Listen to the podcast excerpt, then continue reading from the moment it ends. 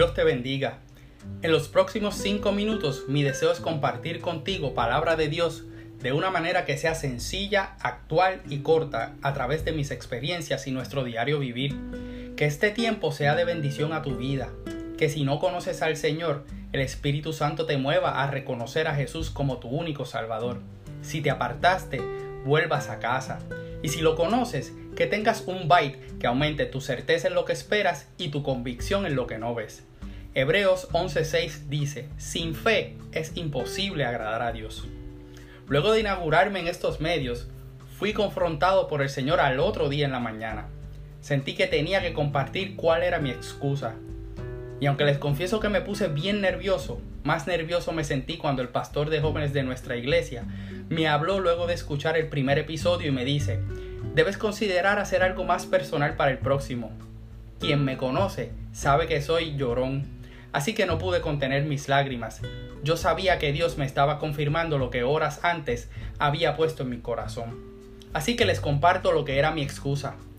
Pensé que había pecado en secreto demasiado como para que el Señor confiara en mí nuevamente y continuar asistiendo a la iglesia por muchos años antes de que Dios me bendijera al conocer a mi esposa en el 2014, nadie imaginaría las cosas que yo había hecho y la culpa que cargaba. Pero tuve mi momento, como dice Lucas 8:17, donde todo salió a la luz. Y aunque conocía que en el Salmo 51:17 dice que al corazón contrito y humillado no despreciarás tú, oh Dios, la culpa me hizo caminar lejos de la iglesia y lo que es peor, le di la espalda al sacrificio de la cruz pudiera tomar este tiempo que me queda contigo y decirte todo lo que hice, pero eso no va a aportar nada en tu vida. Lo que va a hacer de bendición es saber que tú no puedes seguir cargando el peso de tu culpa. Sea el pecado que sea, grande o pequeño, visible o en lo secreto, no puedes seguir escondiéndolo detrás de una vida que no te lleva a ninguna parte, sin tener las consecuencias que ponen en peligro tu salvación. Tienes que tomar acción de reconocer que el peso de tu culpa el único que tiene las fuerzas para cargarlo y lo quiso hacer por amor a ti, se llama Jesús. Mantenerte ocupado detrás de actividades cotidianas, hacerle caso a los pensamientos que te llegan diciéndote que lo que hiciste lo tienes que resolver antes de venir a los pies de Cristo. Incluso autoevaluarte y pensar que estás bien será la gasolina que necesita el acusador que tienes en tu mente para seguir alejándote de Dios. Te lo digo con conocimiento propio, porque como decimos por ahí, yo estiré la sábana hasta que se me salieron los pies. Lo que hayas hecho tiene consecuencias y con ellas tienes que trabajar. Pero seguir culpándote de lo que hiciste o simplemente ignorarlo solamente te va a llevar a mayores conductas fuera de la voluntad que Dios quiere para tu vida.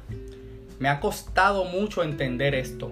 Pensé que lo correcto en aquel momento era apartarme porque aunque Dios es perdonador, y abogado tenemos delante del Padre por medio de Jesús, le había fallado de una manera tan grande que no merecía tanto amor, no merecía perdón. Y eso es precisamente lo que el enemigo quiere, darte una idea equivocada de que aún estando fuera de la voluntad de Dios, puedes seguir viviendo una vida entre comillas normal, divertida y libre. Hoy te digo que si me estás escuchando es porque Dios quiere que sepas que aunque falles, es mejor buscar su perdón, mantener tu mirada en Jesús, que darle la espalda y caminar lejos de Él, dejándote engañar por tus propios pensamientos, como dice Santiago 1, 14, 16.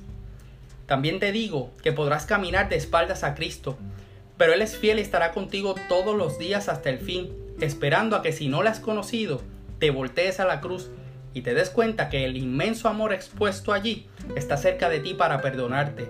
Que si estás apartado y piensas que estás lejos, volteate otra vez, te darás cuenta que por más lejos que creías estar, Jesús sigue estando tan cerca de ti como el primer día.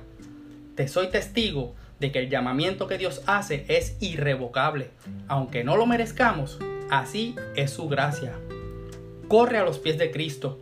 Asiste a una iglesia que crea en el Padre, el Hijo y el Espíritu Santo. Congrégate.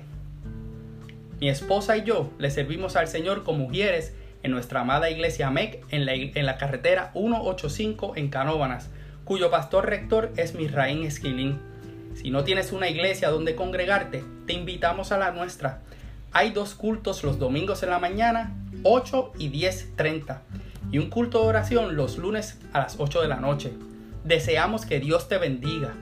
Y si esta palabra te bendijo, sigue este podcast, compártelo y pendiente a los próximos episodios disponibles en Spotify y Anchor para que tengas tu bite de fe.